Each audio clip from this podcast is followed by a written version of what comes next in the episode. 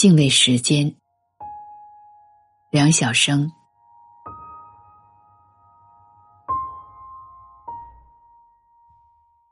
年少时读过高尔基的一篇散文《时间》，高尔基在文中表现出了对时间的无比敬畏。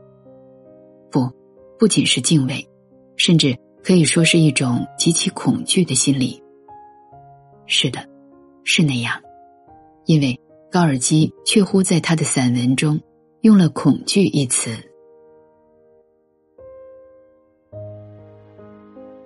他写道：“夜不能眠，在一片寂静中，听钟表之声滴答，顿觉毛骨悚然，陷于恐惧。”少年的我读这一篇散文时，是何等的困惑不解呀！怎么，写过激情澎湃的海燕的高尔基，竟会写出时间那般沮丧的东西呢？步入中年后，我也经常对时间心生无比的敬畏。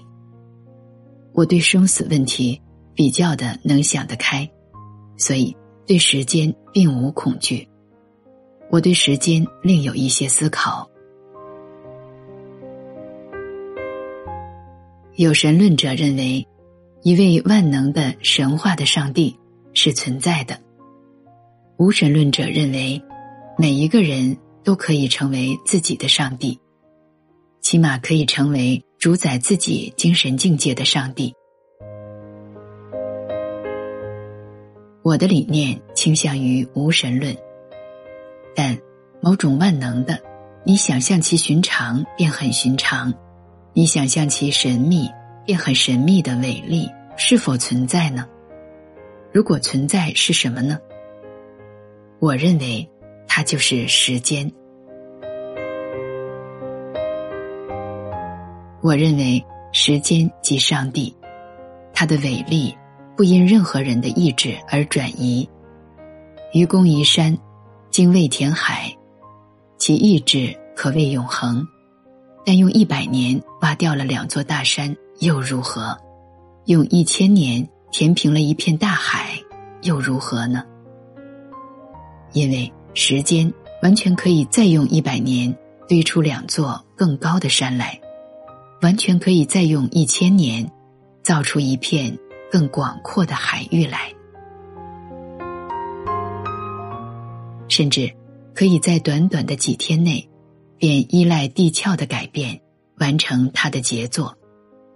那时，后人早已忘了移山的愚公曾在时间的流程中存在过，也早已忘了精卫曾在时间的流程中存在过，而时间依然年轻。只有一样事物是不会古老的，那就是时间。只有一样事物是有计算单位但无限的，那就是时间。经受时间的考验这一句话，细细想来，是人的一厢情愿。因为事实上，宇宙间没有任何事物。能真正经受得住时间的考验。一千年以后，金字塔和长城也许成为传说，珠峰会怎样，很难预见。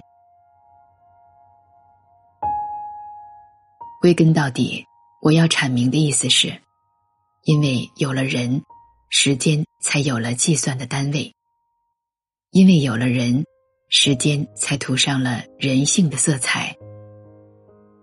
因为有了人，时间才变得宝贵；因为有了人，时间才有了他自己的简史；因为有了人，时间才有了一切的意义。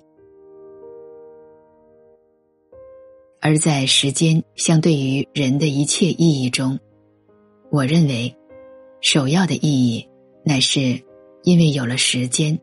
人才思考活着的意义，因为在地球上的一切生命形式中，独有人进行这样的思考，人类才有创造的成就。人类是最理解时间真谛，也是最接近着时间这一位上帝的。每个具体的人亦如此，连小孩子都会显出时间来不及了的忐忑不安，或时间多着呢的从容自信。决定着人的心情的诸事，掰开了揉碎了分析，十之八九皆与时间发生密切关系。